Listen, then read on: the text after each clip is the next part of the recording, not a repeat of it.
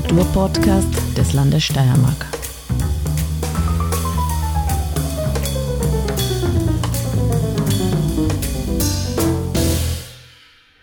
Ja, hallo und herzlich willkommen beim Kunstfunken, dem Kunst- und Kulturpodcast des Landes Steiermark. Ähm, heute hier mit Ottmar Klammer, Jazz-Impresario in Graz. Wir sprechen bei sengender Hitze mitten im Juli. Ein heißes Gespräch hoffentlich über Cool Jazz, dass die Temperatur ein bisschen runtergekühlt wird. Ähm, den Jazz-Freunden in Graz muss man Ottmar Klammer sicher nicht vorstellen, aber den Hörerinnen und Hörern vom Kunstfunken, die jetzt nicht ganz so jazzaffin sind, vielleicht ähm, so ein paar Eckdaten. Geboren 1957 in Lienz in Osttirol, dann nach Graz gewechselt und äh, du hast hier diverse Studien begonnen. Klassische Gitarre steht da, Kunst und Regie in Graz. Ähm, hast du fertig studiert? Na, also äh, du bist dann, so wie es klassischerweise war, in den 70er, 80er Jahren ähm, zum Journalist berufen worden zuerst ja, äh, und arbeitest bis heute auch als Musikjournalist, also unter anderem für die kleine Zeitung, aber auch für diverse Fachmagazine, äh, Radiosendungen steht da in dieser Biografie. Welche Radiosendungen? Ich habe seit über 20 Jahren auf, auf Radio Helsinki am Samstag eine, eine Jazz-Sendung von 10 bis 11. Mhm. Hat auch einen Grund, warum es genau von 10 bis 11 ist. Ja. Und äh, fallweise für Südwestrundfunk in, in, in Deutschland oder sonst irgendwo welche Einzelbeiträge. Okay. Aber regelmäßig ist eben die Sendung auf Radio Helsinki. Mhm. Und die heißt Jazz News jeden Samstag von 10 bis 11, so wie die legendäre Sendung mit Walter Richard Langer war. Okay. Vor ewigen Zeiten, auch 10 bis 11. Am Abend natürlich. Na, am Vormittag. Am Vormittag? Jazz ja, am Vormittag? Ja, von okay. 10 bis 11 Uhr. Dass man einen klaren Kopf hat. Nee. äh, kann man sicher auch im, im Stream nachhören. Ja, ja klar. Ja. Mhm. Ja, und dann steht der Autor, Produzent und Konzertveranstalter. Und ich glaube, Konzertveranstalter ist das, wo man dich äh, am, am, am ehesten kennt, am öftesten trifft. Einerseits bist du Gründer und Leiter des Jazzclubs Stockwerk, da im Jakominiplatz in Graz. Und du bist äh, seit einigen Jahren auch Intendant äh, des internationalen Jazzfestivals Leibniz, der jährlich Ende September, Anfang Oktober ähm, findet es statt.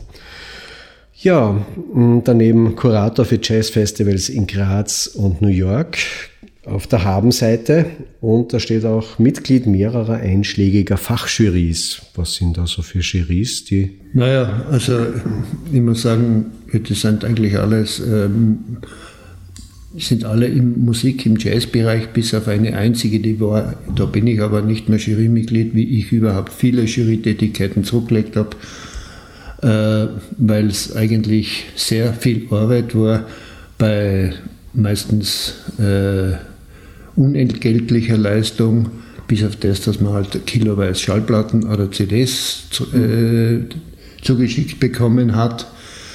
Äh, das habe ich eigentlich fast alles aufgegeben. Und äh, ich war auch beim Südwestrundfunk in Baden-Baden lange Zeit Mitarbeiter und hat, war dort auch Jurymitglied bei der sogenannten Liederbestenliste. Die gibt es übrigens immer noch. Und da ist es um Chansons und Lieder und, und äh, Liedermacher und dergleichen gegangen. Und ja, dann war ich unter anderem beim österreichischen Jazzpreis, beim Hans Kohler Jazzpreis, ein sehr renommierter Jazzpreis, den es viele Jahre gegeben hat, der leider dann eingestellt worden ist. Mhm. Das war für mich einer der besten Jazzpreise überhaupt in Europa. Nicht, weil ich jetzt dabei war, sondern weil das Auswahlkriterium so überlegt war vom Matthias Rüegg, der mhm. den äh, ins Leben gerufen hat und, und letztlich auch begraben hat.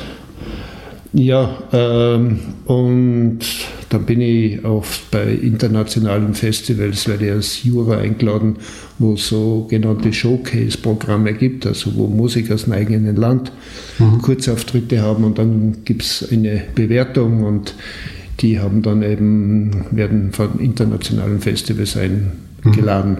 Mhm. Mhm. Ja, und da bin ich in einigen halt so Jurymitglied, das oft sehr kurzfristig auch zustande kommt, diese Einladung und manche halt jahrelang, wie in Istanbul oder mhm. in Israel. Über den Hans Koller Musikpreis bin ich neulich gestolpert, wie, wie also in Vorbereitung auf das Gespräch ein bisschen recherchiert habe und äh, da habe ich mir, hab mir gedacht, wer ist jetzt eigentlich aus Graz so richtig äh, als Rakete in der Jazzszene hochgekommen und dann sind mir die Brüder Mutspiel, also der, vor allem Wolfgang Mutspiel eingefallen und äh, aber auch Christian Mutspiel hat, glaube ich, den Hans Koller Musikpreis erhalten. Und du hast erwähnt, es gab ein besonderes Kriterium. Was war das bei diesem Preis? Äh, ich ich gemeint ein besonderes Auswahlverfahren, also die ah, Verfahren. Äh, Verfahren, ja. Es ist bei vielen ähm, Jazz- und Musikpreisen, muss ich sagen, ist so viel dem Zufall überlassen. Da habe ich schon vorweg einmal, vor, also vor langer Zeit, die alle aufgegeben, muss ich sagen. Beim Amadeus Musikpreis, da war ich auch einmal Jurymitglied, einige Jahre lang. Und äh, das ist einfach für mich witzlos. Das mhm. sage ich jetzt ganz offen und ehrlich. Mhm. Aber der Matthias Rüegg hat sich bei diesem, damals bei diesen äh, Hans Kohler Jazzpreis beim offiziell österreichischen Jazzpreis, weil er ist ja vom Bund und äh, äh, subventioniert worden, wirklich ein gutes Auswahlverfahren überlegt. Es ist über mehrere Runden gegangen. Das mhm. hat angefangen mit Nominierungen. Dann ist der Kreis im Endeffekt einfach immer enger und enger gezogen worden. Also die Nominierungen sind ja eine, eine Runde weitergekommen und dann ist die nächste Runde kommen und so weiter. Und die Schlussrunde, die war dann immer in Wien bei ihm privat zu Hause. Mhm wo dann wir, ich weiß nicht, ich sage jetzt einmal zehn Juroren, was wir da vielleicht waren, aus allen Bundesländern zusammengesessen sind und wirklich alle durchdiskutiert haben. Da haben wir nicht Punkti, Punkti und mhm. irgendeine Note gegeben, sondern wir haben es durchdiskutiert und haben aufgrund der Diskussion dann einfach eine Rangordnung geschaffen. Mhm. Das war für mich von der Überlegung her jetzt einfach ein sehr, gute, äh, sehr gutes Verfahren. Mhm. Also quasi einerseits qualitativ und andererseits lernt man dann im, in der Diskussion selber auch noch was dazu. Ja, natürlich. Ja, ja. Also auch was jetzt so ja, Zugangsweisen und dergleichen betrifft. Ähm, ja, du bist in Osttirol aufgewachsen, da denkt man eher an Blaskapelle, äh, hast dich selbst aber sozusagen auf Rock äh, spezialisiert gehabt am Anfang bei der Gitarre. Also du warst in einer Rockband. Wie bist du dann zum Jazz gekommen? Naja, das war relativ einfach, wie dann, also ich bin mit der Rockmusik sozialisiert worden, ganz klar. Mhm. Das war damals äh, die, die Hippie-Zeit. Also es war immer etwas gegenüber Amerika war immer damals etwas ein paar Jahre verzögert. Also vom Alter her war ich noch zu jung für die Hippie-Zeit, so, mhm. da war ich vielleicht elf, zwölf Jahre alt, aber damals hat alles, was aus äh, Kalifornien gekommen ist, so einige Jahre Delay gehabt. Heute mhm. ist es fast umgekehrt. Mhm. Ähm, und da ist man, sind wir dann eben mit der Rockmusik sozialisiert worden und dann habe ich klassische Gitarre gelernt und dann haben wir halt äh, irgendwann die erste Band gegründet und dann die zweite und so. Und wie ich dann äh, zum Studium nach Graz gekommen bin, äh, mit dem ersten, zweiten Tag äh, habe ich halt in Graz dann Berührung zum Jazz gekriegt. Überall, wo ich hingekommen bin, mhm. äh, hat der Jazzband gespielt. Mhm. Mehr sogar als heute eigentlich. Damals haben äh, viele Jazzbands einfach in so Beiseln gespielt, mhm. in irgendeiner Ecken oder bei irgendwelchen Gschnas. Mhm. Das Wort hört man ja heute kaum mehr. Das gibt es nicht mehr, ne? Na, äh, bei irgendwelchen Gschnas haben natürlich Jazzbands gespielt. Meistens waren es Studenten von der damaligen Musikhochschule noch, es war der mhm. Jazzabteilung, was heute die Kunstuniversität ist. Und bei Vernissagen oder bei Zahnpraxiseröffnungen, äh, alles Mögliche. Überall hat immer Jazzband gespielt und mhm. da bist du vom Jazz gefangen genommen worden. Und ähm, das erste Jazzkonzert habe ich allerdings noch in Lienz gehört. Das war witzigerweise sogar vom Charlie McLean. Mhm. Da sind wir immer nach Spital an der Trauer weggefahren. Dort unten hat es ein bisschen an Jazz gegeben. In Linz ja. selber war der nicht Existenz existent. Da hat es eine gute Rockszene aber gegeben in Linz, das muss man wirklich sagen für die mhm. kleine Stadt. Mhm. Ja, und dann ist es eigentlich Schlag auf Schlag gegangen. Mhm. Jetzt ist ja der, der Jazz so ein Musikstil, der einerseits Virtuosität ähm, irgendwie verkörpert, also mehr als Rockmusik, weil äh, durch, durch, den, durch die Punkbewegung kann, kann jeder, der jetzt drei Akkorde schrammelt und irgendwie was zum Sagen hat, auf die Bühne gehen. Also im, und im Jazz verknüpft sich jetzt Virtuosität, aber gleichzeitig mit einer Offenheit, die wiederum oft der Klassik fremd ist. Ähm, was bedeutet für dich persönlich jetzt Jazz als Musik? Aus deinen Programmen heraus merke ich so ein bisschen Affinität auch zu diesem, zu diesem Free Jazz, also Richtung Offenheit. Äh, aber was äh, spricht dich an der Musik an? Was hat dich ur, ursächlich oder ursprünglich angesprochen, wenn du da vom, von der Rockmusik mit ihrem äh, eher starren Schema kommst? Was hat dir da taugt? Äh, grundsätzlich würde ich schon sagen, einmal äh, dieses, grundsätzlich die Urbanität, die Sperrigkeit und äh, die Komplexität der Musik an sich, was wiederum damit zu tun hat, wenn man sich überhaupt mit Musik beschäftigt. Okay, ich habe halt klassische Gitarre gemacht und daneben haben wir Rockmusik gespielt. Und es ist wie überall im Leben, je mehr ich mich für irgendetwas interessiere und je mehr ich mich mit irgendwas beschäftige, umso höher werden meine Ansprüche an das Ganze. Und ähm, es ist dann im Jazz natürlich äh, die, dieser Freiheitsdrang oder die Möglichkeit, äh, sich frei zu entfalten, also etwas Entscheidendes. Und äh, der Free Jazz, ja, ich sage jetzt einmal, beim Free Jazz unterscheide ich ja immer sehr äh, zwischen dem amerikanischen Free Jazz aus den 60er Jahren oder den, den Power, Power Jazz aus Deutschland und der improvisierten Musik, wie es heute ist. Aber die, diese Musik an sich wird immer äh, eine lebendige Methode sein. Das ist irgendwie sowas wie ultimative Musik, weil sie, weil sie einfach durch die Methode der Freiheit immer lebendig bleiben wird. Mhm. Und natürlich kann sowas auch äh, erstarren in gewissen Floskeln, in gewissen Schemata. Nicht? Wenn halt äh, solche, so eine Band äh, drei Wochen auf Tour äh, geht und jeden Tag muss sie frei von der Leber wegspielen, dann ist das natürlich etwas, wo äh, Routine eintritt und wo vieles dann vielleicht auch nicht mehr zu dem Erlebnis wird, was ich jetzt gemeint habe. Und das ist jetzt aber wurscht, weil eigentlich die Voraussetzung diese sein muss. Also die Möglichkeit, dass ich durch eine ewig lebendige Methode im Moment etwas schaffe, ja, etwas Kreatives schaffe, ja, ähm, dann ist es wurscht, wenn, sagen wir mal, an einem Tag das, diese Methode nicht ganz so funktioniert. Mhm. Hast du eigentlich eine Lieblingsbesetzung bei Jazzkonzerten oder Formationen? Äh,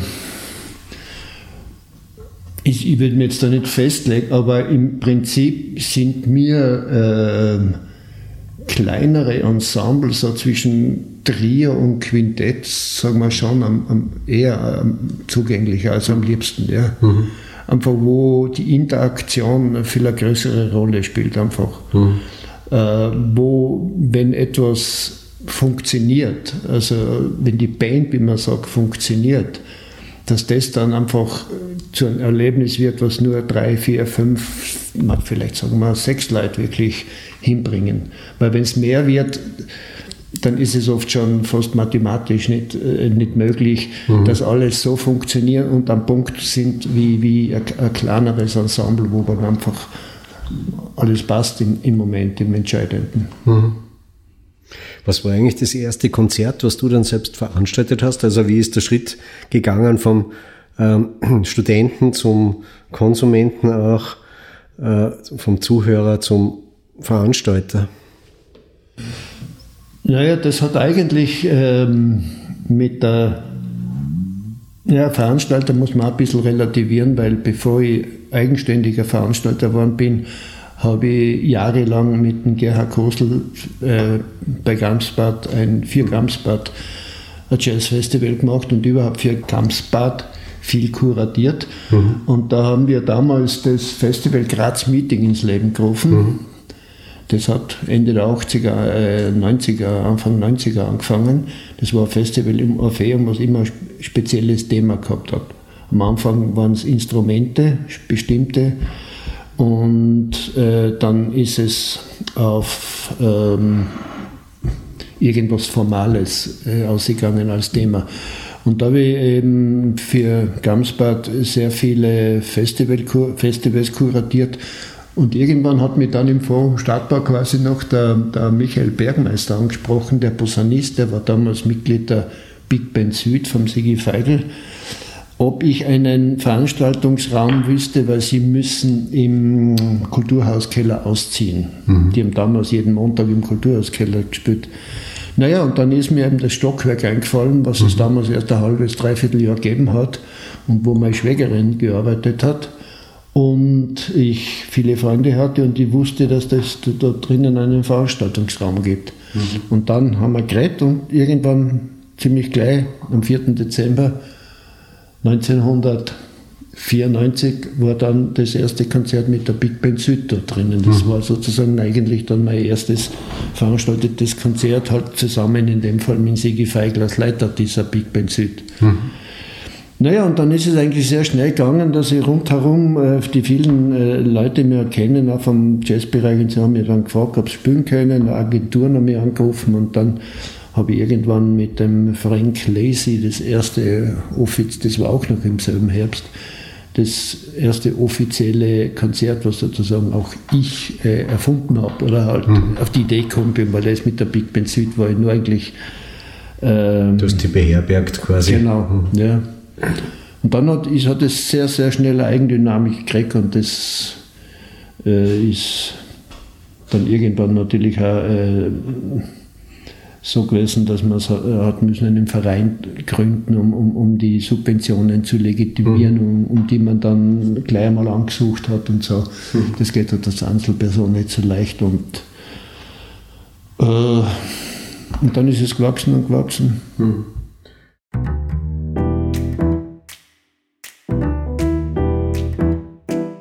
In den Liner Notes von äh, EST Live in Hamburg, also eine schöne Doppel-CD, gibt es eine schöne Beobachtung, wie die drei Schweden da von EST stehen und beobachten, wie nebenan in der Halle die zehn oder zwölf Sattelschlepper vom James Last Orchester vorfahren.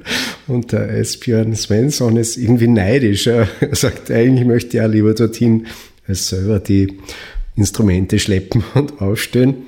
Ähm, was unterscheidet eigentlich so ein Jazzveranstalter wesentlich von einem Rock-Pop-Veranstalter? Wie, ähm, wie, wie siehst du da die Herausforderungen im Programmieren oder in der Arbeit eines Veranstalters im Jazzbereich? Es ist alles irgendwie kleiner, persönlicher. Ähm.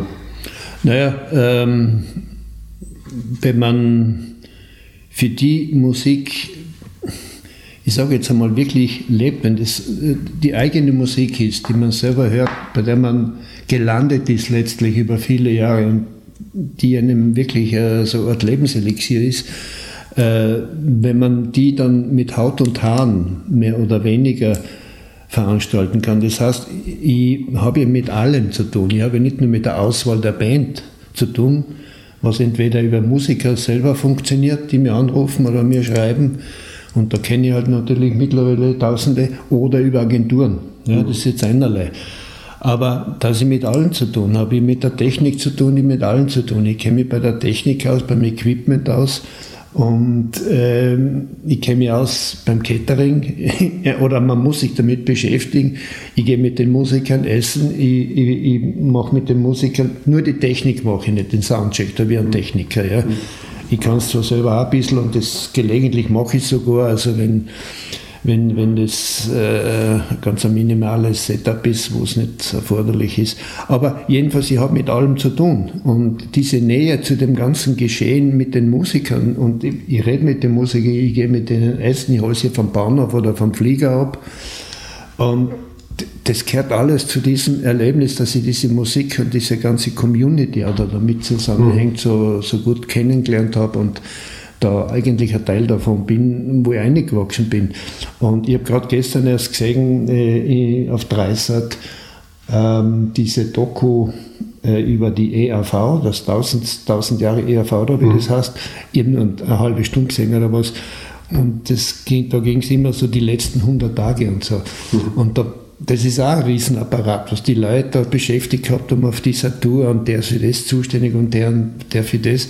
Das ist gerade noch irgendwie äh, von, von der ganzen Crew eine Größe, die eventuell noch überschauen kannst, aber der Veranstalter nicht mehr.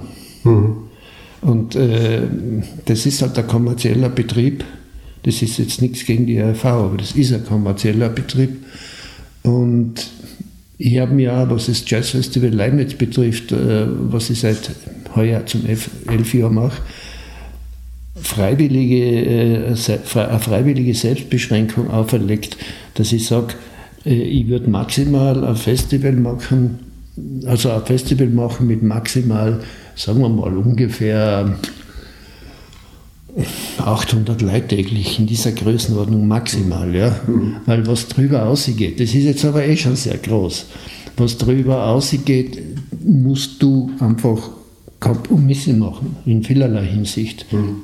Ich kann nicht mehr rein nach meinen persönlichen künstlerischen Interessen und, und nach, nach einem Profil gehen, was ich mir auferlege. Ich versuche immer ein Profil zu schaffen, ob es jetzt im Stockwerk ist oder in Leibniz. Ähm, und der Profil ist sehr wichtig, dass man, dass sich die Leute, dass dir die Leute vertrauen. Das wäre jetzt eh die nächste Frage, eigentlich aufgelegt. Ähm, welche Richtung versuchst du da im Stockwerk zu verfolgen, wo das ganze Jahr ja kontinuierlich Konzerte stattfinden mit einer bunten Mischung aus einerseits Grazer Bands und andererseits äh, Leute von sehr weit her oder nicht ganz so weit her, aber, aber anders her auf jeden Fall. Und dann jetzt komprimiert vier Tage Leibniz, an, äh, also im Marenzi-Haus, im Kultursaal und an, äh, an verschiedenen Spielorten beim Haarkamp und glaube im, im Weinkeller am Seckerberg auch noch. Ja, genau. Was sind da jetzt die, deine, deine verschiedenen ähm, Programmziele? Im Stockwerk sage ich mal so, vereinfacht gesagt, da mache ich die Musik, die da in meinem Wohnzimmer spiele. Da kann ich wirklich kompromisslos arbeiten. Da versuche ich damit ein Profil zu schaffen, dass ich das spiele, was ich für gut befinde, was mir gefällt, was mein Ding ist. Ja? Und, äh, und da brauche ich eigentlich auf kaum jemanden Rücksicht nehmen. In Leibniz, ab einer gewissen Größe, muss man eine gewisse Balance haben äh, oder äh, sich überlegen.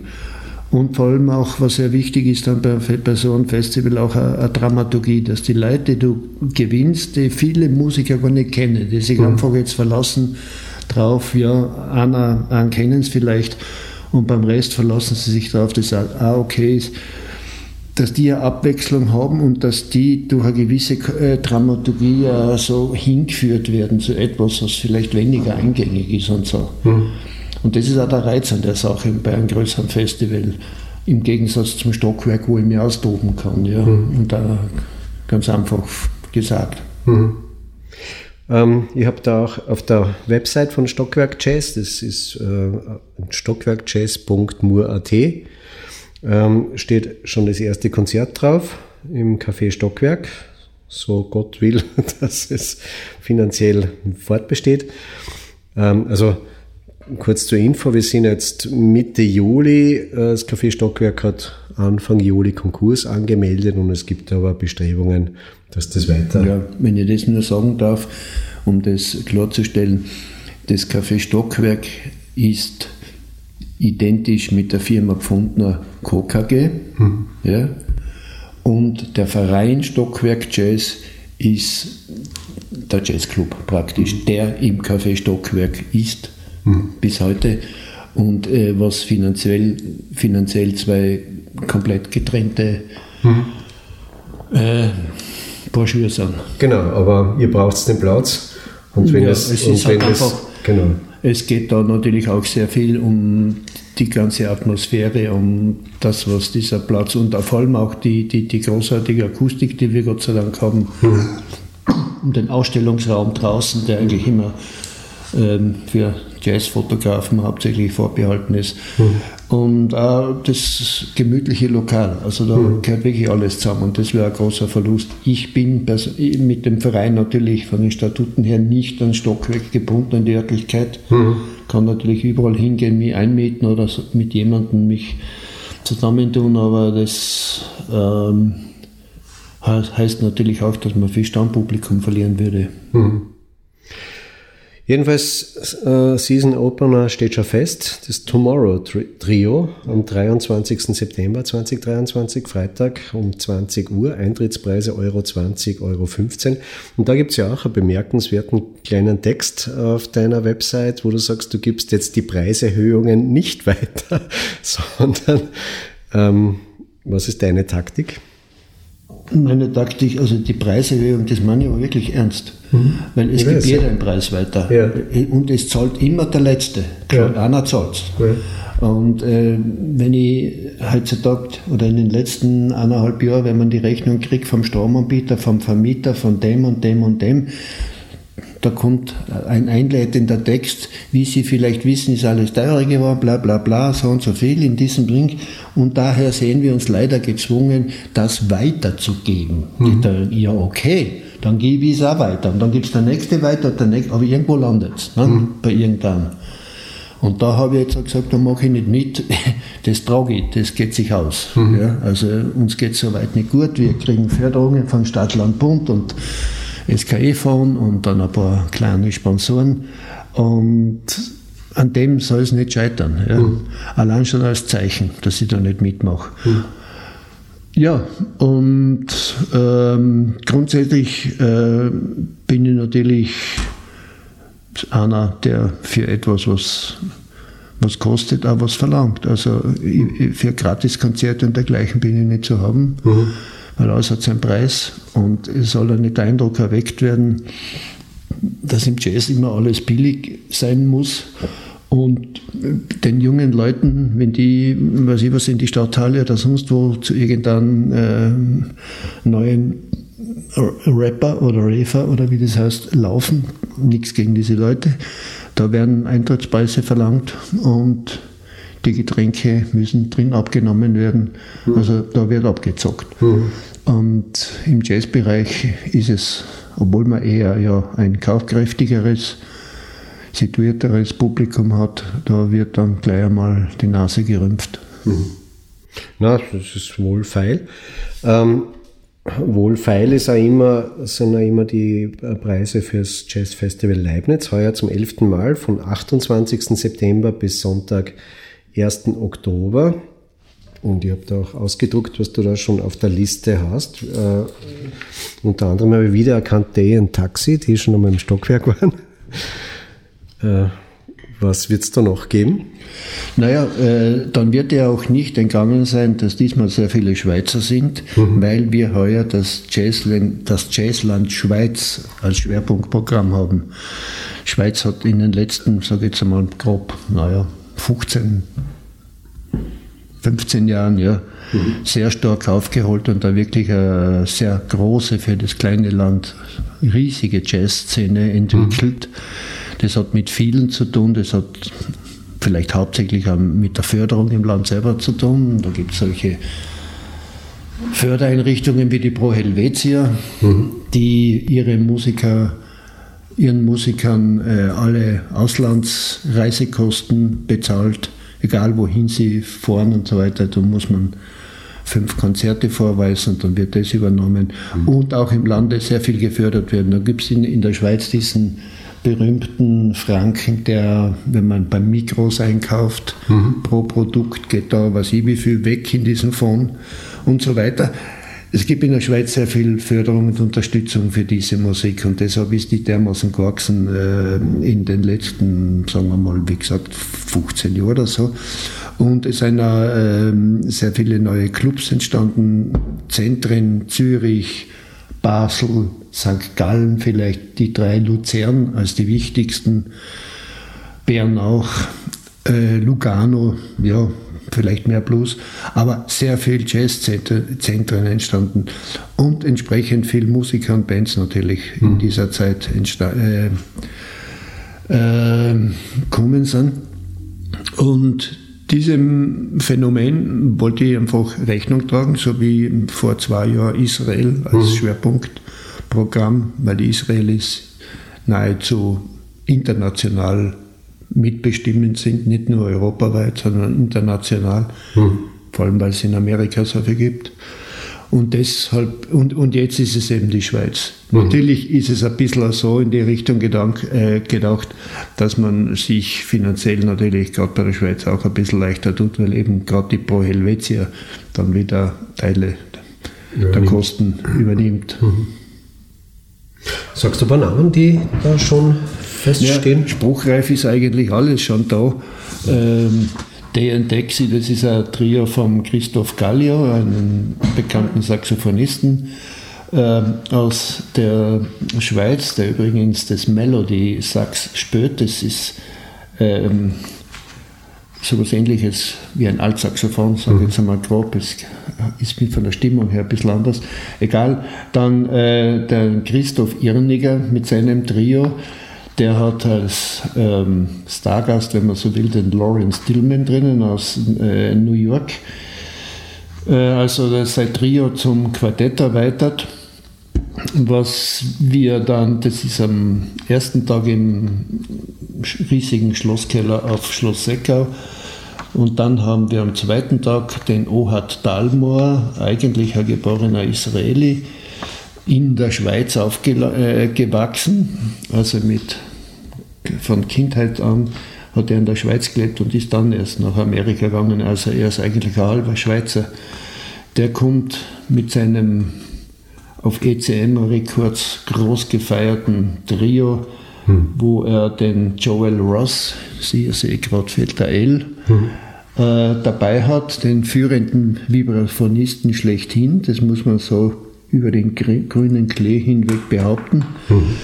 Und dann etwas äh, habe ich mir nicht nehmen lassen, was mittlerweile wirklich äh, das, das äh, Highlight in multikultureller Interaktion ist, wenn man so will.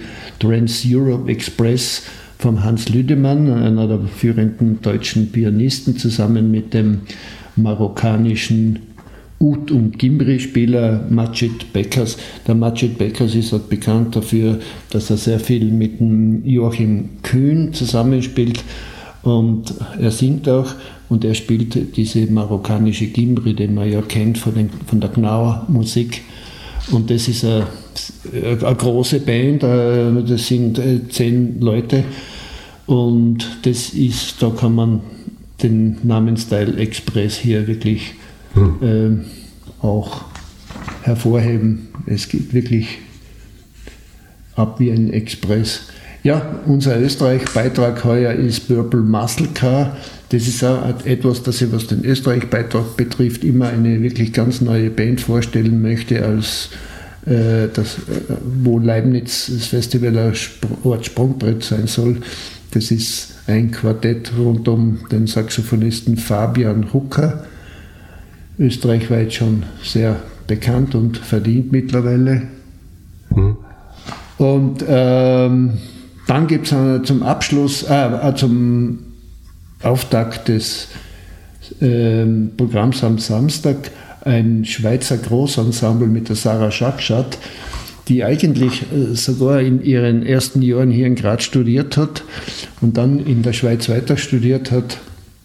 Eine sehr originelle Saxophonistin einerseits und eine sehr profunde Komponistin andererseits, vielleicht letzteres schon mehr als das erstere. Äh, und sie kommt endlich mit ihrem Large Ensemble, also ein großes Ensemble mit hochkarätigen Musikern drinnen aus der Schweiz, auch zwei Deutsche, die Eva Klesse zum Beispiel am Schlagzeug. Ähm, und den Abschluss an dem Abend macht dann etwas das dem Namen alle Ehre tut, Ariel Bringues Nostalgia äh, Cubania. Also da geht es um die authentische kubanische Musik, mhm. also afro-kubanische in Richtung Soundmusik. Ähm, da will ich einfach einen Saxophonisten featuren, der bislang unter seinem Wert äh, geschlagen wurde. Der stammt aus der Band von Paquito de Rivera, den kennt man sicher. Ja, und unseren Abschluss machen wir dann wieder als Open Air beim ähm, Weingartenhotel Haarkamp mit einer Schweizer Band Root Area rund um Christoph Grab und dieser Christoph Grab ist gerade heuer zum Er hat dann gerade heuer den Swiss Jazz Award gewonnen. Mhm. Ich mache ihn nicht deshalb, weil er hat ihn schon, er hat ihn erst danach gekriegt. Wir sind schon länger im Gespräch, aber er ist einer der renommiertesten Schweizer Jazzmusiker. Ähm, du hast ganz kurz erwähnt, äh, äh, ja, ein gesetztes, zahlungskräftiges Publikum gibt es im Jazz. Wie gut ist das Grazer Jazzpublikum? Sehr gut. Sehr also ich sage immer, und ich habe ja als Journalist bin ich und als auch als Scout, wenn man so will, weil ich bin bei vielen Festivals umeinander und Showcase-Festivals, um mir Musiker, Bands anzuschauen. Aber als Journalist komme ich natürlich in Österreich zu, in viele, zu vielen Jazzkonzerten und ich muss sagen, wir haben in Österreich sicher das kritischste Jazzpublikum. Da fährt für mich die Eisenbahn drüber. Äh, viel, viel, viel kritischer als etwas, und da rede ich jetzt von den ganz, ganz großen Konzerten, zum Beispiel im Konzerthaus in Wien. Mhm. Ich meine, da kann eine Band nicht schlecht genug spielen, mhm. dass sie trotzdem ihren äh, frenetischen Applaus kriegt oder daneben sein, wie auch immer, und der Sound auch noch unten durch. Ähm, und wir sind in, wir haben wirklich einfach durch, die, durch diese lange Jazz-Tradition in Graz natürlich ein geschultes Publikum, das muss man schon sagen. Aber es ist auch ein relativ altes Publikum. Also es ist mir aufgefallen bei Mark Rippert zum Beispiel, die Jungen, das, die waren alle, die waren sozusagen aus Maripur über der Grenze. Das waren dann die jüngeren Besucher. Und die, äh, die so die ja. Ähm, Gibt es da Tendenzen, das Publikum zu verjüngen oder hofft ihr einfach, dass die. Ja, also ich muss sagen, im Stockwerk ist mir jetzt schon gelungen, in den letzten fünf bis zehn Jahren äh, den Publikumsschnitt zu senken, dass ich auch äh, viel äh, jüngeres, junges Publikum ansprechen habe können, vor allem durch die zahlreichen Bands aus Berlin, die ich jetzt mhm. immer wieder gehabt habe in den letzten Jahren. Und Berlin ist ja wirklich so etwas äh, neben London und Brooklyn einer der Hotspots, wo in, im Jazz wirklich äh, Innovation passiert oder in mhm. diesem Bereich, äh, wo es noch eine Kausalität zum, zum Jazz gibt, stilistisch. Und diese Musiker sprechen natürlich besonders viel junge Leute an, mhm. weil sie auch äh, große, die, die, einzelnen Musiker der Bands große äh, Sympathisantenkreise haben und gut, gut vernetzt sind und überall in allen Social Medias vertreten und nicht so, als wenn man Bands hat mit eher älteren Musikern, die halt im Social, in den Social Networks praktisch nicht existent sind. Ja. Mhm. Das macht sehr viel aus. Aber das ist jetzt von mir nicht so gelenkt. Das ist einfach, weil ich, weil ich auf die Berliner Szene, auf diesen Hotspot, genauso wie London, wo im Moment so viel passiert wie schon 30, 40 Jahre nicht mehr, und, und, und ewig natürlich der Klassiker Brooklyn, also wo halt in mhm. Williamsburg äh, sehr viel Neues passiert. Und dadurch ist natürlich äh, das äh, vermehrt ein junges Publikum kommen. Mhm. Und wenn du in Mark Rippert ansprichst, ja, das ist vielleicht ein, ein Sonderfall. Man muss ja auch bedenken, wenn so ein Konzert äh, von Mark Rippert in, in, im Kreithaus unten ist, dann musst du, du musst erst noch mal ein bisschen mehr Eintritt verlangen müssen. Das ist einfach so, der ist teurer, obwohl wir sehr moderat waren dann müssen die Leute hinfahren und so. Das ist ja doch ein größeres Unternehmen, das kostet halt auch jeden ein bisschen was. Und, und der Marc Riebert, ja, er hat halt auch, er hat schon in, in allen Altersbereichen seine, seine Fans, seine, seine ja, ich, ich weiß nicht, wenn du sagst, es waren viele alte Leute, na, natürlich einerseits alte Leute. So wie wir halt. So wie wir halt. 50, 50 plus. Ja. äh, die ihn aber schon den Mark Rieber zum Beispiel vom Tom Waits her kennen. Ja. ja. Das ist so eine Geschichte, mit, mit dem viele verbunden sind und da sind natürlich sehr viele Leute kommen aus der Richtung. Mhm. Äh, und so gesehen war das ja gar kein äh, echtes Jazzpublikum oder das Publikum, was ich im Stockwerk äh, hm. zum Beispiel habe. Ja, das waren höchstens vereinzelte. Hm. Ähm, jetzt habe ich noch zwei Fragen. Das erste wäre, wenn du sagst, äh, die Hotspots, die Hotspots, ähm, Berlin, Brooklyn, London, äh, irgendwas soll ich vergessen. Gibt es da einen Zusammenhang auch mit dem Streaming jetzt zum Beispiel? Mit, also, weil eigentlich kannst du ja jetzt, du musst nicht mehr diese Platten sammeln. Ähm, es, äh, Im Jazz spielt ja sonst oder hat bisher immer, du hast das Label ECM erwähnt, also die Labels waren immer total wichtig, das war quasi so das Qualitätskriterium, kannst da von Blue Note, von Verve, von ECM oder so und das hat irgendwas auch gesagt und jetzt macht Streaming mehr oder weniger alles ein bisschen flach. Äh, wirkt sich das auch auf die Musik aus, deiner Meinung? Ja, natürlich. Aber ich würde jetzt sagen, Streaming hin, Streaming her. Es braucht trotzdem ein Label, egal wie es jetzt in den Stream reinkommt. Ne? Mhm. Und einen Produzenten und dergleichen. Es ist nicht so, dass man äh, zu Hause im Wohnzimmer, wo viele mittlerweile auch schon aufnehmen, weil die Aufnahmemöglichkeiten und, und ja, die, es ist schon sehr erschwinglich geworden ist, dass man sich bestes Equipment zulegt, wo ich daheim im Wohnzimmer ein mhm. Duo, ein Trio aufnehmen kann. Und dass ich dann das jetzt einfach direkt gleich ins, ins Internet einstelle oder als, als Stream, das macht eigentlich keiner. Ja? Mhm. Jeder versucht es eigentlich über ein Label und äh, das Label dann über den normalen Vertrieb. Aber grundsätzlich hast du natürlich recht, ist es etwas, ähm, was beim Publikum eine Rolle spielt, wobei man schon festhalten muss, Jazz ist dabei noch am weitesten verschont. Mhm. Also Streaming spielt sicher mal in der Popmusik die größte Rolle. Mhm. Ja?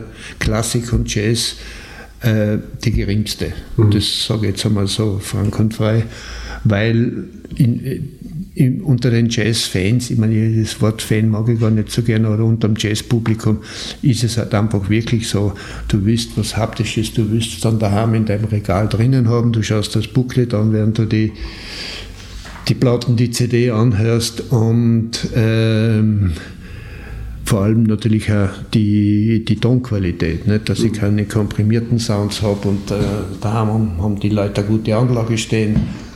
Und somit ist es einfach, und ich denke, ähm, hatte nicht zuletzt auch was mit der Renaissance der, der ähm, Schallplatte mit Vinyl zu tun, mhm. dass du, dass das Publikum einfach auch wirklich auf, auf den Klang besonders achtet, also auf die Reproduktion des, des Formats des Datenträgers.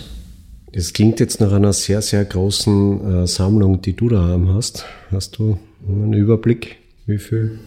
Ich habe noch einen Überblick, ja.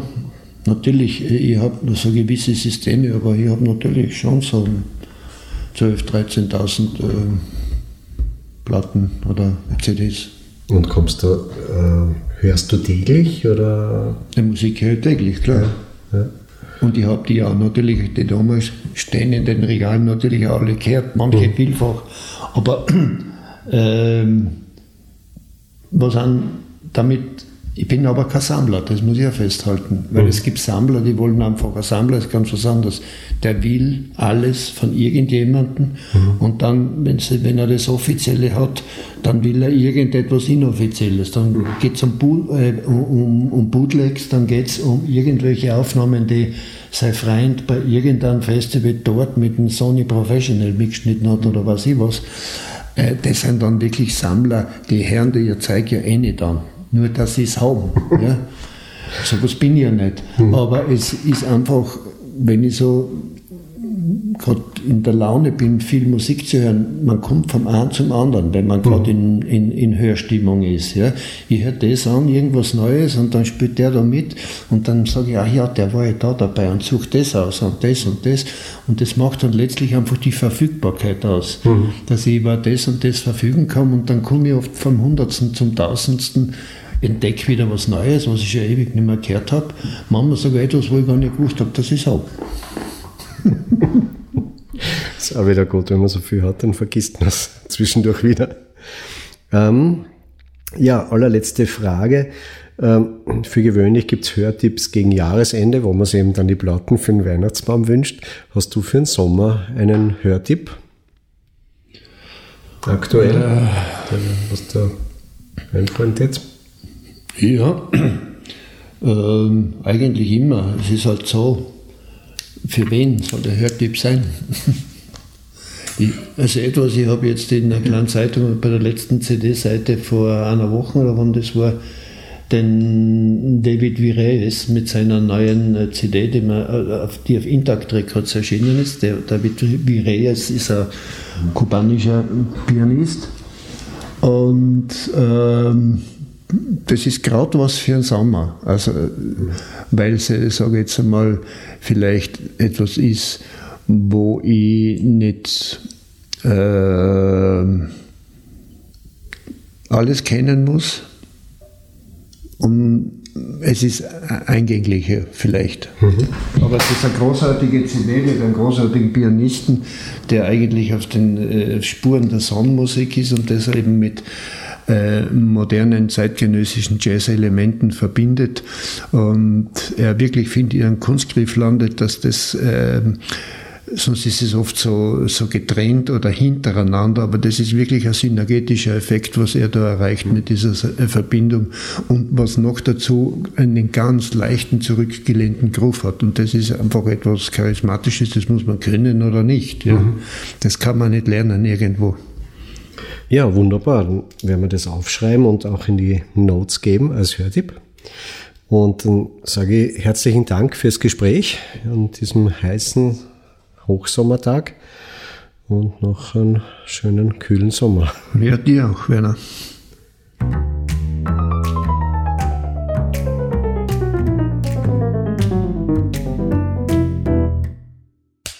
Cut.